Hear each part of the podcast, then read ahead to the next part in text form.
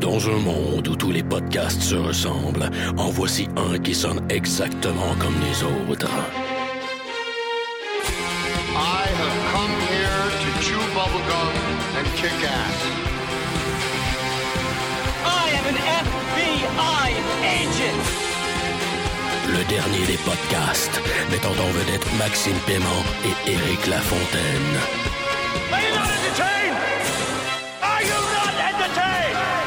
Yippee-ki-yay, motherfucker.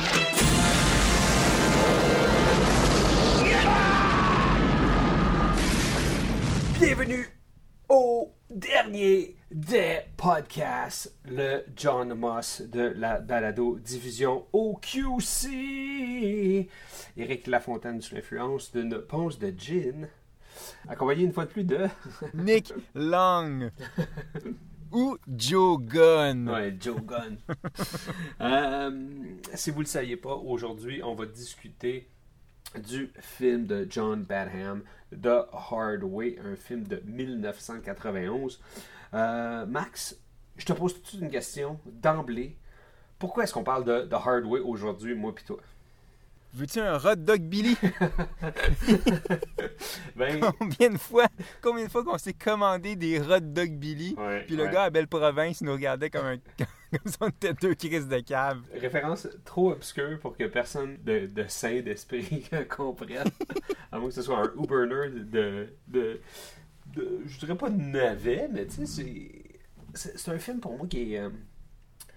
euh, que j'ai écouté dans une période cruciale lorsque j'avais entre à peu près euh, euh, 12-13 ans. C'est un film que Mm. j'ai écouté dans cette période-là où ce que, tout ce que j'écoutais là euh, vraiment marquait. euh, c'est là que mon palais s'est développé pour certains genres de films. Puis ce film-là était un, un genre de body cop movie un petit peu plus léger. Puis il est arrivé dans un moment vraiment, vraiment juste parfait. C'est une top conjecture pour que j'adore ce film-là. Écoute, il, il- il y a, plein de raisons pour que ce film-là m'interpelle encore aujourd'hui. Puis euh, ju- juste de voir Michael J. Fox dans, euh, dans un rôle un petit peu plus adulte, sans que ça Ouais. soit too much, mais on voyait encore son, sa, petite candeur qu'on avait peut-être perdu là, dans dans- dans dans d'autres films. Ouais. Que, quoi qu'il y a toujours, ça a toujours été là, mais il y, a- il y a quelque chose de très spécial pour ce film-là. Puis il y a des guns, c'est pour ça que. Toi, euh, dans ta, t'as découvert le film comment? C'était quelque chose que c'était une, une location, une vidéocassette, un, un film, un film que tu avais vu à la télé, même en, en salle? C'est définitivement une location. Euh, moi et mon cousin, euh, on, l'écoutait souvent en fait, puis on n'arrêtait pas de rire. Puis c'est drôle parce que tu as parlé, t'as parlé de comment tu t'es senti quand tu as revu le film, tu sais, toutes ces années plus tard. Puis tu t'es pas atta- attardé longtemps là-dessus, mais tu as quand même glissé deux, trois petits indices. Moi, j'avais vraiment. ben, Un, on le sait, c'est une de nos premières références en commune quand, quand on est devenu body, justement, un hot dog Billy. Le fait que tu savais ça, que je qu'on disait comme Ah! Puis ça faisait en sorte qu'on mettait toutes nos frites dans nos hot dogs. Puis qu'on mettait trop de moutarde et trop de ketchup. On n'a jamais essayé de mettre une poutine dans nos hot dogs, hein? une pout dog Billy. Euh, mais non, c'est ça. Mais, mais même si j'avais un amour comme. Comment dire. euh, Inconditionnel. no- nostalgique de ce film-là, comme par exemple, mettons, Tango et Cash, ou tu sais, euh, un paquet d'autres films tu sais, qui ont marqué, euh, tu sais, je sais pas, Cœur de Lion, tu sais, un paquet de films qui ont marqué comme notre, pas notre enfance, mais vraiment notre jeunesse. Mhm. En le réécoutant, ça faisait crissement longtemps que je l'avais pas vu, puis en le réécoutant, je me suis rendu compte à quel point c'était meilleur que je pensais, en fait. C'est c'est plus smart que je pensais, ce film-là, puis il est mieux exécuté et réalisé que ce que je me souvenais, juste parce qu'à l'époque, j'avais pas l'esprit pour pouvoir analyser la technique dans le film, mais je le trouve crissement bien construit.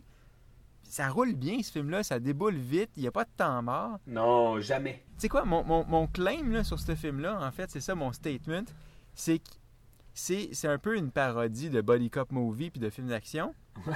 Puis ce film-là a réussi là où Last Action Hero a échoué. Absolument. Parce que c'est énormément self... C'est très self-parodique. C'est très autoparodique. Excusez pour... Pourquoi, je sais pas pourquoi je parle en anglais soudainement. Mais, euh, mais asti, il, marche bien le film. Puis, tu sais, tu parlais de Michael J. Fox. Il y, a, il a deux rôles complètement différents du reste de sa carrière. Michael J. Fox, il y a Casualty of Wars, puis il y a ce film-là. Puis j'aurais aimé ça qu'il en fasse plus de Hard Way. En fait, j'aurais aimé ça qu'il fasse une suite à The Hard Way. En fait, Ouais. j'aimerais ça qu'il fasse une suite maintenant à The Hard Way. Euh, écoute, la- la- la- ce film-là, il, euh, ben, pour moi, c'est drôle parce que tu me disais qu'il n'y avait pas de temps mort. Mais une autre affaire qui, est- qui est très bien réussie, c'est le casting puis l'écriture des personnages. Oh, Je man, trouve- le casting. Je trouve que le casting est solide, mais que les personnages sont tous bien écrits. Et dès qu'on rentre dans le, poste de police, on voit déjà peut-être certaines animosités, certaines connexions que tous ces collègues-là ont ensemble. Et c'est très believable, tout est très vrai. Puis c'est pour ça qu'on on- rapidement on s'attache à ces personnages-là, puis à cette clique-là. Tu sais, ça, devient familial. Puis je trouve, je trouve que beaucoup de films sont pas capables de faire ça. Tandis que là, le personnage de LL Cool J, euh, la blonde qui est détective, euh, Ouais. le gros policier italien. Tu sais, je veux dire, c'est. Ok, oui, Le commissaire. Ouais. Le commissaire Black qui gueule, tu sais, qui est tellement un cliché de ces films-là. Mais, mais qui est tout doux dans un sens, tu sais, parce qu'en tout cas. fait- Ah, quand, quand il, quand il se ramollit, là, c'est tellement drôle avec son coat, ouais. son coat Joe Gun 2. Il a encore une bouchée dans la bouche. Ouais. Puis là, il dit comme Ah, ma femme est complètement folle. Puis là, juste John qui est juste comme Ah, tabarnak, euh, euh, qui est comme le, le- le super policier lait new-yorkais. Euh, Hey, tu parlais de John Moss. Ouais. T'as- T'as-tu découvert James Wood dans, dans ce film-là? Euh, sûr. Oui. Je, je Moi aussi. dire que oui, parce que c'est- c'est- on dirait que euh, quand j'étais plus jeune, il a, il a été. Il a pas fait énormément de comédie. Puis il, a- il était dans, dans- plutôt dans, dans, dans une filmographie qui était comme plus euh, accentuée sur des drames ou euh, je, je veux même dire du fait vécu en fin de carrière. Mais tu sais, je veux dire, c'était pas. C'était pas un artiste, pour, euh, un artiste, un, acteur pour moi qui, qui m'interpellait. Il n'y avait pas une grande cote d'amour au- auprès de mon, mon groupe d'âge, euh, en 91, 12, 13, 14, là, quand, quand ce film-là vivait bien de sa location. Fait que non, je l'ai absolument découvert là. Puis par après, ben oui, j'ai pris connaissance. Puis dans ma tête, James Wood va toujours être John Moss. c'est là-dessus que je vais le baser. Là, Je me souvenais pas à quel point il était drôle là-dedans, John Moss. Mhm. Son talent de comédie a pas été assez exploité Non, dans sa hein. carrière parce que pour vrai, il est, il est- il est super drôle dans ce rôle-là. Puis, puis dans d'autres scènes où il joue, mettons, l'action, où il joue l'intensité, ben, l'intensité qu'on connaît de, de James Wood, quand il, euh, tu sais, il y a le- l'espèce de stand-off dans le métro, puis il sort du, du whatever, du, du truc à journaux, là, du, du kiosque Ouais. à journaux, puis il y a juste son gun. Puis qu'il est en face du punk, là? Ouais, moi, cette scène-là, j'ai, je l'ai vraiment. Je me souvenais qu'elle elle m'avait marqué, je la trouvais cool. Mais là, je- cette fois-là, je la regardais d'un autre œil, puis elle est pas juste cool, elle est vraiment bien amenée, elle est bien construite, Ouais. la scène, puis il l'a crissement bien nailé. Je veux dire, il a- cette scène-là, il a crissé l'autre bord, ça marche bien. Puis même si c'est un petit frelouquet, tu sais, qui était un peu comme mince dans ses jeans haute taille, tu sais, puis son côte de cuir ajusté, ben Chris, tu le regardes avec son regard intense, puis t'es comme... Moi aussi, j'aurais eu un gun chargé, je l'aurais comme... J'y aurais donné, tu sais. Il est, de glace, tu sais. Puis, ce que. Ce on, dirait ça que je voulais dire un peu avant, c'est que euh, c'est un film que, oui, ça se prend pas au sérieux, c'est au deuxième degré. Mais c'est pas tout à fait au deuxième degré. C'est plus comme un 1.7 au niveau du degré. Ça, joue tout le temps dans une, une petite zone grise qui est comme Ah, c'est au sérieux. Ah, non, tu sais. Sais-tu dans quelle zone ça joue, en fait? Ça joue dans la zone de Shane Black. Ouais. C'est un spin sur le Shane Blackist, parce que, tu sais, t'as t'as le Body Cop Movie, t'as le commissaire, t'as le commissaire noir qui gueule, t'as t'as- t'as- t'as des fusillades, tu sais, ça joue du gun, du banter entre les personnages. Fait que c'est très, très Sh- Shane Black. J'ai-tu dit Shane Black ou j'ai dit Shane Black? T'as une chaîne black. De toute façon, c'est pas grave, on sait de qui tu parles. En tout cas, on va dire, on va faire semblant que j'ai dit Shane Black depuis le début. Mais, mais, mais c'est ça, puis c'était dans le courant. En 91, on était en plein dedans. là. Ça a commencé en 87, puis ça a fini à peu près en 92, là, ce courant-là. Puis l'autre affaire avec, j'étais comme nostalgique. Puis je vais parler un peu du début du film. J'étais nostalgique du, du- du New York de ce film-là. Ouais. Un New York qui n'existe plus aujourd'hui. Un New York avec des chars de police carrés, tu sais. Ouais, absolument. Qui avait l'air sale, qui avait l'air dangereux. Ouais. Tu sais, le, le New York de Judgment Night, là. C'est- le, le- le plus élevé des New York euh, après euh, Escape from New York. ouais, c'est ça. Euh, J'aimerais qu'on parle vite vite du début du film. Je trouve que le début du film, il setup tellement bien l'atmosphère. Ouais. Tu sais, ça sent New York, ça sent l'été aussi. Tu sais, j'ai vu ça dans, j'ai vu ça en été, moi, ce film-là, un an après sa sortie justement en salle. Le- la toune de, de LL Ouais. ils l'ont clairement casté. Genre, ils ont dit comme, on veut ta toune, puis il a dit, ok, vous avez ma toune, si vous me prenez dans, dans le film. Fait qu'ils ont fait comme, alright. Fun fact de marde, moi j'ai acheté cette, euh, cette trame sonore-là full price euh, au Sam de Record Man en cassette. Et ça, euh, il n'y avait pas Mom Said Knock You Out. Non! Ouais, non. Ça, ça m'avait vraiment. Shame! Shame! Pourtant, Shame!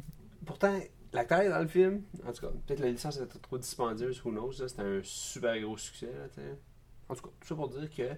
euh, non, c'est vrai, le début du film, il il il est d'une intensité, là, comme. Il, il est d'un coolness, tu sais. Puis Ouais. on voit tout de suite le méchant, on voit tout de suite l'espèce de gun cool. Tu sais, il y a sais, Ah. a de la violence, puis il y a le chinois qui danse mal. A, a Ah, le chinois qui danse mal!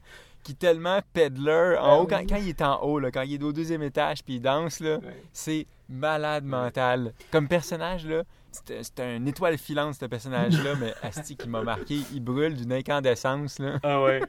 Euh, puis ce que j'aime bien aussi, c'est qu'on voit tout de suite le Nemesis, comme je disais, le- l'espèce de party crasher, puis on voit sa folie tout de suite. Puis déjà là, on comprend vite, vite dans quel univers qu'on se trouve. Puis dès Ouais, que ouais, ça c'est clos, bang, on s'en va carrément à un opposé. On est sur l'autre côte, carrément à un autre pôle.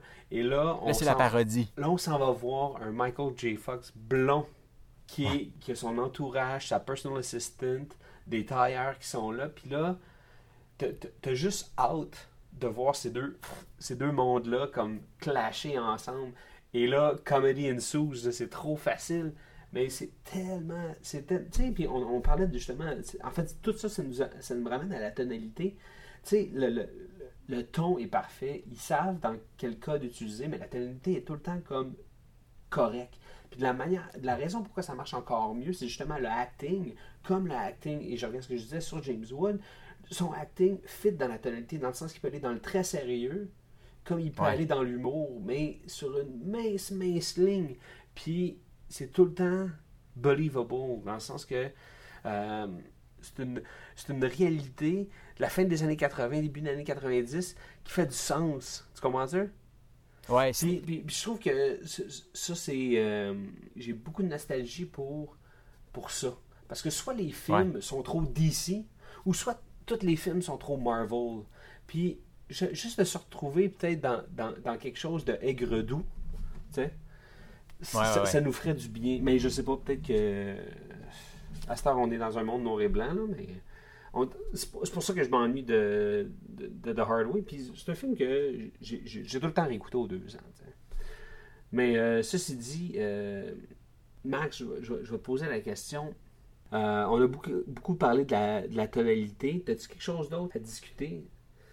Sur euh, peut-être les personnages ou euh, Yes. les relations entre certains personnages, puis surtout euh, le gros du film, c'est la relation entre John Moss et cette polarisation-là. Ben, je veux justement jaser de l'autre pôle du film, Michael G. Fox. Michael G. Fox, on a dit, c'était pas, c'était pas le genre de rôle auquel on était habitué. Michael G. Fox, grosso modo, il a joué Marty McFly toute sa carrière, excepté les deux rôles qu'on a établis plus tôt. Puis là-dedans, euh, bon, évidemment, il est parodique. Il joue, il joue une vedette, fait que ça, ça marche bien. Il est bon pour incarner ça. Puis il y a une coupe de scènes où euh, son, son talent de comédien, son talent comique, en fait, ressort. Puis il y en a une en particulier qui m'a crissement fait rire. J'avais oublié cette scène-là, puis j'avais oublié à quel point elle- elle était drôle. C'est quand le party crasher s'est caché derrière le char de police. Ouais. Puis, man, Michael G. Fox, il se sert de son superpower, son acting. Ouais. Puis est tellement drôle, cette scène-là. est tellement drôle. J'avais oublié comment il était. Il pouvait être crissement drôle quand il voulait Michael J. Fox dans un autre registre que celui de Marty McFly, tu sais. Mhm. Là, Ben, il faisait comme le crazy, tu sais, puis crazy exagéré à cause, à cause du contexte, là.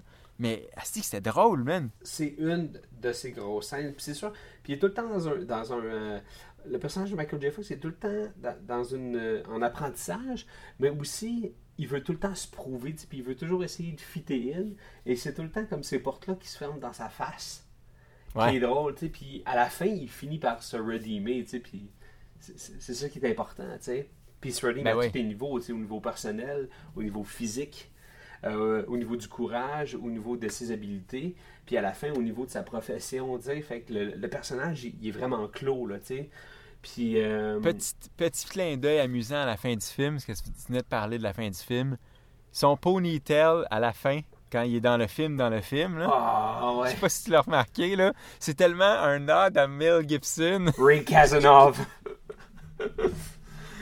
ouais, ben, c'est léché à la Steven Seagal aussi, hein. Oui, oui, oui. Puis, euh, je je vais t'avouer que cette scène-là, tu sais, puis le, le speech, le speech que John, il donne à, à Nick, euh, tu sais, comme « We live this job », on est ce boulot, tu sais, c'est pas quelque chose que qu'on fait, c'est quelque chose qu'on est, tu sais. Puis c'est c'est ça l'histoire du film. Puis ce speech-là, Ouais. il est livré à trois places. Il est livré pour vrai quand il est donné par John à Nick. Euh, puis Nick le livre à, pas à Bonnie, mais à la mère de Bonnie, à, à Susan.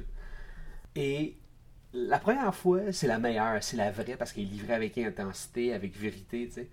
Puis quand c'est Nick qui la donne, sais, à, à Susan, c'est c'est drôle, tu sais. Ouais, c'est un peu off. Ouais. Puis il est un peu clumsy, tu sais. Mais à la fin, quand, quand ça- cette boucle-là vient se terminer, là, c'est- là, c'est avec la musique, c'est c'est dans, c'est dans l'autre film, mais tu sais, c'est. Il me semble que c'est euh, c'est poignant, tu sais. Puis ça nous ramène à la réalité de la fois que John l'avait vraiment livré pour vrai, tu sais, cette speech-là. Puis en même temps, c'est joué aussi à la fin, quand c'est dans le film, dans le film, c'est vraiment joué aussi un peu de façon parodique. Tu sais, tu sens que là-dedans, quand, quand il y a les, les passes de, de, de Smoking Gun ou du film à la fin, tu sais, le acting, tu sens que c'est un acteur qui acte puis que c'est volontaire. Tu vois ce que je veux dire? Ils ont Ouais, vraiment ouais. créé un décalage pour s'éloigner de la réalité pour qu'on comprenne en termes de acting, OK, ça c'est le vrai monde, ça c'est eux qui actent dans le film. Puis tu sais, ils créent vraiment un petit décalage volontaire, quelque chose de toujours un petit peu off que je trouve cool, puis que je trouve second degré justement. Hum, Moi, j'aimerais qu'on parle de Ray Casanov. Parce que moi, j'a- on- moi je fantasmais de voir ce film-là. Ah, le vrai film! Ouais, de voir le film av- avec Ray Casanov dedans, là, le film policier super hard là, qui va remettre la carrière de Nick Lang. Moi, je voulais voir Smoking Gun 2 C'est vrai, avec les ninjas. C'est vraiment ça que je voulais voir quand j'étais jeune. Ah, d'ailleurs, la scène, une scène écœurante d'action dans ce film-là, c'est, c'est euh, la fusillade dans le cinéma. Comment toutes les actions de Nick Lang épousent les actions de Joe Gunn dans le film. Puis comment, dans le film, il est comme super héroïque, tu sais, il se pend comme Tarzan, tandis que dans l'autre, il est comme super clumsy après, après une corde de, Ouais. de rideau, puis il est comme... Ah! Puis là, il, se ramasse dans l'écran et déchire tout, tu sais. Puis à la fin, t'as l'espèce de, de co-sanguin qui applaudit comme un débile léger. C'est malade mental. C'est Ouais. tellement drôle. Ben c'est ça. La, la, la fin, dont la scène où ce que euh, Nick Lang utilise son super pouvoir de acting, tu sais, pour euh, se, se débarrasser du, du party crasher, tu sais, qui le menace. Tout ça est très euh, Hudson Orchestre. aussi, Yes! Parce que, Oui. parce que là, ils mettent la pédale un peu plus au plancher et là, la là on s'en va dans le deuxième degré, puis même à 2.2 sur l'échelle des degrés. Là. dans le sens que là, ça devient un petit peu plus absurde. Tu sais? Hey man, je veux, je veux qu'on termine en jasant euh, de la troisième roue du Big Wheel, là, qui est la grosse roue d'en avant, qui est euh, le Party Crasher, puis la performance de Stephen Lang. C'est, pour vrai, ce, ce- ce rôle-là, cette performance-là, m'a profondément marqué. Puis je comprenais pas comment ça se fait qu'on voyait pas Stephen Lang plus souvent il est super bon. Puis il a- il- clairement, il a créé un personnage qui était pas sur la page. Ça, c'est cla- ça sent le travail d'acting, ça sent le travail de sûr. composition qui était pas sur la page parce que, ok, oui, il, il allait être un peu crazy, mais il aurait pu être crazy un peu comme, tu sais, euh, John Doe dans, dans fucking euh, Seven. Non, non, Ouais. non, on est complètement ailleurs, tu sais. Mais, mais en même temps, il est, il est d'une intensité puis d'une folie comme Paris tenu, Paris tenu, qui me faisait tout le temps capoter.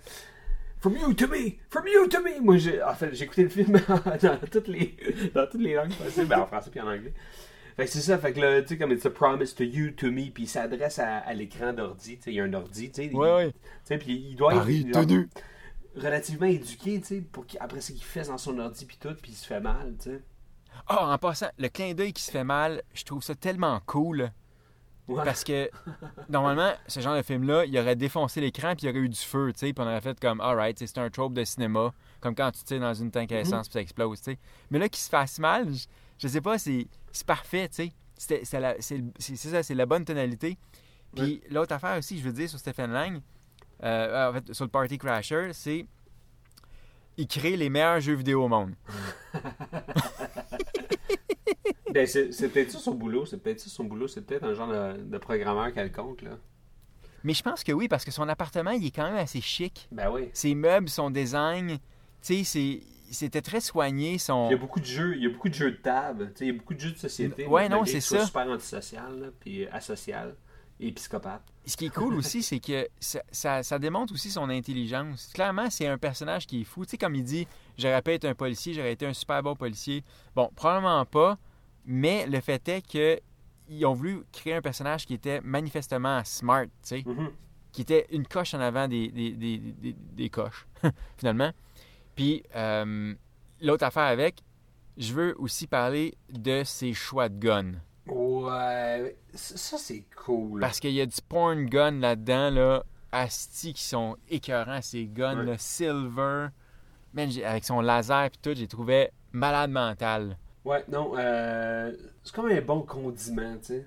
C'est co- c'est comme un Ouais. pickle. Il est pas nécessaire dans le burger, mais s'il est là, crime, je vais le prendre. Tu comprends-tu? Fait que qu'il y ait des, des guns avec des modifications puis du customizing, bring it on, tu sais. Puis ça, on l'a vu dans Tango et Cash, tu sais, aussi. Le fait que, que Gabriel Cash ait un, un gigantesque, euh, tu sais, comme pistolet laser, euh, tu sais, comme euh, laser pointer sur son, euh, sur son, euh, son magnum, genre. Ouais. Non, c'était le fun. Puis le personnage du, euh, de l'armurier, Ah oui. euh, Wiz- Witherspoon, celui qui a comme euh, trop fumé là, de, de Mark Ten, là, ou je sais pas quoi. Une camole. Ouais. Et un autre petit personnage aussi, premier rôle de Christina Ricci à l'écran, au grand écran. Mhm. Fait que euh, cette scène-là m'a- toujours donné le goût d'aimer les anchois. Puis aujourd'hui, parce que quand j'étais jeune, j'avais jamais goûté aux anchois de ma vie. Tu sais, mes parents mangeaient pas d'anchois, puis c'était pas quelque chose qu'on commandait sur de la pizza, tu sais, voyons non. Mais euh, John Moss aimait avoir des anchois sur sa pizza. Puis à un moment donné, je pense comme adolescent, là, tu sais, comme 14, 15, 16 ans, quand, quand tu willingly, tu dis Hey, je vais aller m'acheter une pizza avec mon argent, tu sais. Il y a un moment que tu deviens un homme, puis tu fais ça dans la vie. Ben, moi, je suis allé, puis j'ai euh, j'ai demandé avec des anchois. Puis euh, aujourd'hui encore, c'est un de mes toppings préférés. Tout ça à cause de ben, du scénariste. Hein? ça aurait pu être des champignons, tu sais. ou- Mais en tout cas, puis Christina Ricci, malheureusement, euh, euh, elle aimait pas les. Mais c'était- Même elle était bonne. Ouais. Susan était charmante, était belle, était juste pas trop belle, pas trop laide. C'était juste. Puis comment John Moss devenait enfant, devenait un peu désemparé face à Susan, puis il venait, de gê- il venait gêné, puis il rougissait pour vrai aussi. Quand, tu sais, là, quand, il- Ouais, ouais, quand ouais. il est dans le poste de police, puis il est en train de défoncer la machine à cigarette, puis là, il se retourne, puis il est là, puis il est réellement comme. C'est euh, c'est vraiment un bon acteur. Très, très surpris de, de James Wood. parce que je suis sûr que beaucoup d'entre nous, de notre génération, on a peut-être une perception négative, soit erronée de James Wood, euh, entre autres à cause de Family Guy ou d'autres raisons. tu sais. Mais euh, non, casting solide, euh, bonne histoire, il y a des guns, euh, il y a de l'action, il y a de l'humour. Tu sais, je veux dire, c'est trifecta, là. À date, là, euh, je vais te poser la question. Y a-tu quelque chose de, de mauvais à ce film-là? Y a-tu quelque chose que, que, que tu aurais aimé modifier? Euh, Non. Non, dans le sens que je le prends pour ce que c'est. tu sais, C'est pas un chef-d'œuvre, c'est pas, euh, c'est pas non plus euh, euh, Lethal Weapon, tu sais, mais, mais non, ça marche bien. Euh, je pense pas que j'aurais modifié grand-chose. J'aime beaucoup la scène à la fin sur le panneau publicitaire. D'ailleurs, c'est mon panneau publicitaire préféré Ouais. ever du cinéma. Ça, c'est imbattable. Ça aurait un super panneau comme ça, là, c'est c'est top, là. Mais hein, en tant que publicitaire, c'est vraiment mon, mon rêve, c'est mon, mon, mon objectif de carrière de créer un panneau publicitaire comme ça. Qui est pas rouge Euh, et qui tombe sur des policiers. Ouais. Ça- Sérieux, le, le- Ah. le- le studio, j'espère qu'ils ont des bonnes assurances, là, parce que ce petit panneau-là sur Times Square, il a dû coûter la totale. Euh, ben, Max, moi, moi, je trouve un, euh, un- un sérieux défaut à The Hard Way. Euh, c'est que il n'y a pas de sequel. C'est vrai, c'est un gros défaut. Non, je sais pas. C'est, on, on dirait que j'aurais aimé ça, tu sais, d'en avoir plus. Puis, on, on dirait que la, la- la carrière de Michael J. Fox, j'ai, euh, pour, pour terminer ce podcast-là, on dirait que j'ai, j'en ai jamais eu assez de lui. Tu comprends-tu? Ouais. Pour moi, euh, c'est sûr que Back to the Future a été comme une trilogie ultra importante. Et là, ensuite, euh, il y a deux autres films de Michael J. Fox que j'aime beaucoup. ok? Bah, je vais dire trois. Il y a The Hard Way, il y a The Frighteners et euh, Secret de mon succès. Ah. Puis après ça, tu sais, Doc Hollywood, eh, c'est c'est vraiment pas ma tasse. Ben, ouf, c'était correct parce que c'était lui, mais c'était pas mon genre de personnage. Puis après ça, le concierge qui était un, un genre de. de, de- c'est un genre de redo sur euh, le secret de mon succès. Mais ça, ça avait pas cette candeur-là, c'était c'était moins 80s. Ouais, non, c'est ça. Il était prêt à aller à la télé, là. Ouais. T'as-tu aimé Frighteners?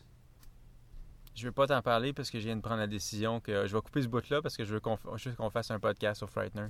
Ah ouais? C'est trop écœurant. C'est trop écœurant, on fait Frighteners. Ben, fais juste dire ça là-bas. Il n'y a pas assez de podcasts sur Frighteners.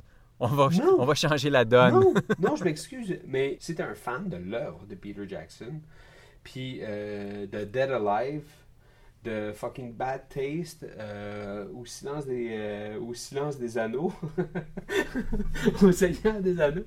Euh, c'est c'est son univers à lui, hein. Ils sont tout le temps très personnels, ces films, puis je trouve que, que Michael, en tout cas, peu importe. On en parlera dans le podcast, dans l'éventuel podcast. Max, c'est la question, la tête ou la rate pour The Hard Way? Hey man, c'est tellement la rate, mon gars. C'est c'est un, c'est un coup de gun euh, modifié avec un pointeur laser, man, dans ma rate. Ouais, absolument. Avec une smoke. Euh, mais c'est- c'est-tu un, un classique de la rate, par contre? Ça, c'est clairement un film de rate, mais... Non, c'est pas un classique de la rate, c'est, mais c'est un classique personnel à nous deux. Ouais, hein? Euh, écoute, pour finir, j'aimerais faire deux, trois shout-outs. D'abord, premier shout-out à Luis Guzman, qui je crois que c'est son premier film. En tout cas, c'est le premier film dans lequel je me souviens de l'avoir vu, Ouais. qui est le partner de John Moss. Puis Luis Guzman a, a jamais changé. Non, Je hein? pense qu'il a été cryogénisé. Euh, deuxième shout-out aux gangs de, de, de triades japonaises qui sont en pick-up puis qui Ouais. mitraillent le bloc appartement. Pour aucune raison.